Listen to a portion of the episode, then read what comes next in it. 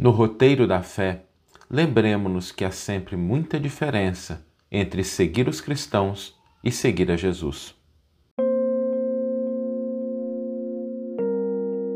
Você está ouvindo o podcast O Evangelho por Emmanuel, um podcast dedicado à interpretação e ao estudo da Boa Nova de Jesus através da contribuição do benfeitor Emmanuel. Hoje nós vamos trazer uma reflexão sobre o convite de Jesus. Quando Jesus diz, né, aquele que quiser me seguir, negue a si mesmo, tome a sua cruz, siga-me, né?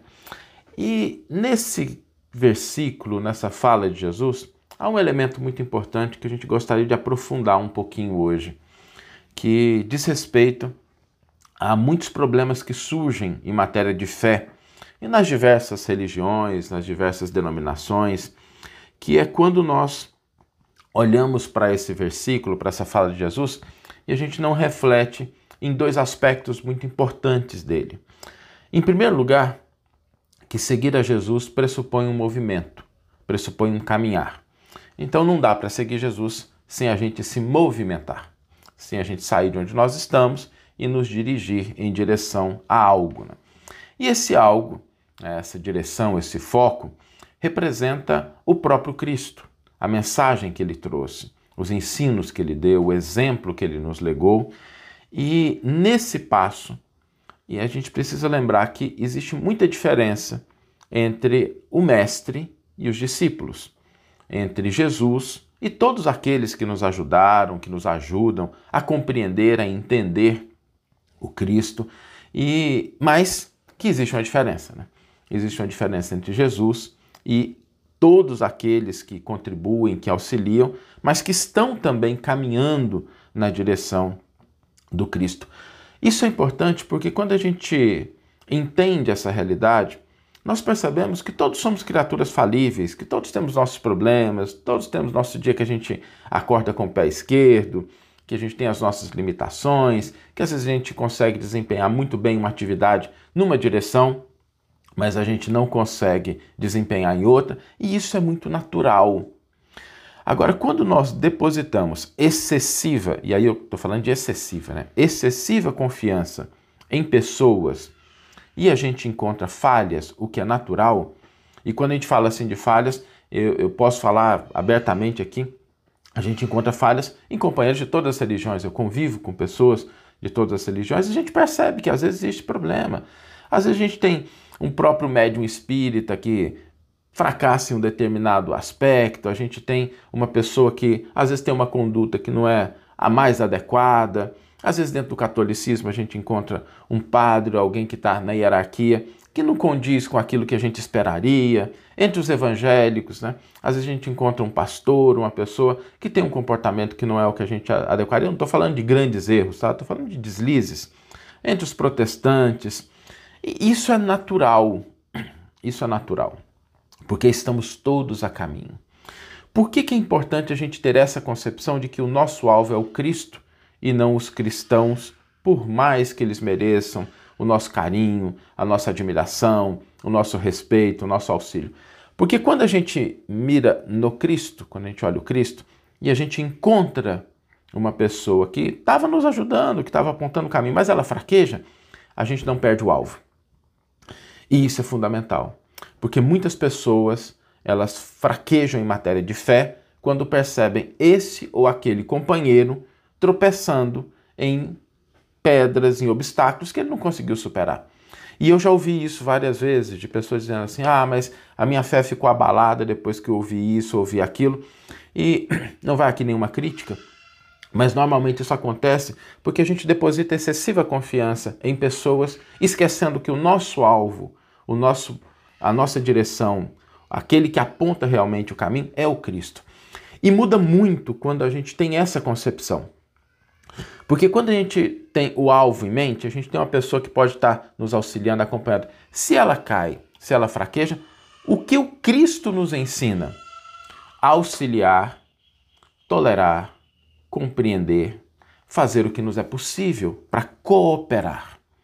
E é dentro desse espírito que o convite do Cristo tem uma fundamental importância, porque a fé é um caminho. nós estamos caminhando e a gente busca se aproximar do Cristo, dos seus ensinos, do seu exemplo. E quando a gente não perde de vista o alvo, nós nos tornamos instrumentos, colaboradores, cooperadores para aqueles que muitas vezes têm um desempenho bom, mas às vezes fraqueja, às vezes cai, às vezes comete um erro. Mas a gente pode estender a mão. A nossa fé não se abala quando a gente não perde de vista o alvo fundamental, o nosso farol, que é Jesus. Por isso é importante a gente ler os textos bíblicos, a gente se aproximar da mensagem de Jesus diretamente. Né? A grande vantagem dos nossos tempos é que a gente pode fazer isso, a gente pode se aproximar no nível que a gente quiser. Existem textos extraordinários, existem sites extraordinários, a gente pode se aproximar da língua original, da cultura, dos vários intérpretes, mas a gente não pode perder de vista que o nosso alvo, o nosso modelo e o nosso guia é o Cristo. Todas as religiões, quando a gente começa a ter essa compreensão, a gente começa a olhar de uma maneira mais tolerante, mais fraterna, porque a gente percebe o seguinte: eu estou trilhando um caminho, às vezes o outro está trilhando um caminho do lado. Não é o mesmo, mas está indo na mesma direção. E o quanto é bonito a gente observar as diferenças que apontam no mesmo caminho, as diferenças que apontam para a mesma direção. E é só quando nós não perdemos de vista o alvo fundamental, que é o Cristo e seus ensinos, que a gente começa a desenvolver um sentimento, eu diria um sentimento verdadeiramente cristão, né? Um sentimento que realmente entende que, enquanto cristãos, nós temos um mestre que nos aponta o caminho, que nos direciona, e companheiros de jornada que vão alguns mais à frente, outros mais atrás, alguns do lado, mas nós estamos todos caminhando na mesma direção. Facilita a tolerância, a compreensão, o bom ânimo que nós devemos ter para com todos aqueles que estão buscando legitimamente.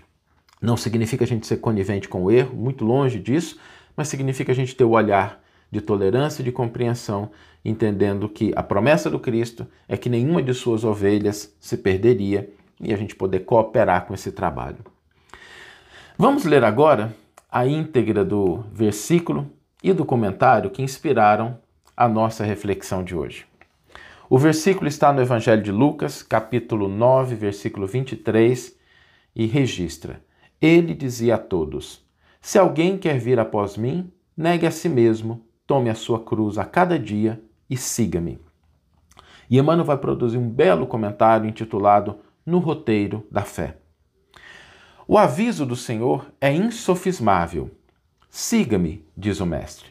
Entretanto, há muita gente a lamentar-se de fracassos e desilusões em matéria de fé nas escolas do cristianismo por não lhe acatarem o conselho. Buscam Jesus fazendo a idolatria em derredor de seus intermediários humanos, e como toda criatura terrestre, os intermediários humanos do Evangelho não podem substituir o Cristo junto à sede das almas. Aqui é o padre católico, caridoso e sincero, contudo incapaz de oferecer a santidade perfeita. Ali o pastor da igreja reformada, atento e nobre, mas ainda inabilitado à demonstração de todas as virtudes. Acolá é o médium espírita, abnegado e diligente, todavia distante da própria sublimação. Mas além surgem os doutrinadores e comentaristas, companheiros e parentes, afeiçoados ao estudo e excelentes amigos, mas ainda longe da integração com o benfeitor eterna.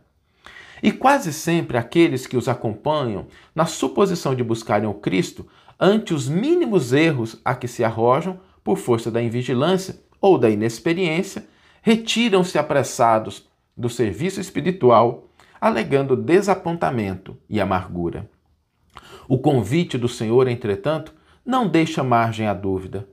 Não desconhecia Jesus que todos nós, os espíritos encarnados e desencarnados que suspiramos pela comunhão com Ele, somos portadores de cicatrizes e aflições, dívidas e defeitos, muitas vezes cabrosos. Daí o recomendarmos, recomendar-nos: se alguém quer vir após mim, negue a si mesmo, tome a sua cruz e siga-me. Se, se te dispões desse modo a encontrar o Senhor para a edificação da tua felicidade, renuncia com desassombro às bagatelas da estrada, suporta corajosamente as consequências dos teus atos de ontem e de hoje e procura Jesus por divino modelo. Não ouvides que há muita diferença entre seguir o Cristo e seguir os cristãos. Que você tenha uma excelente manhã, uma excelente tarde ou uma excelente noite e que possamos nos encontrar no próximo episódio. Um grande abraço e até lá!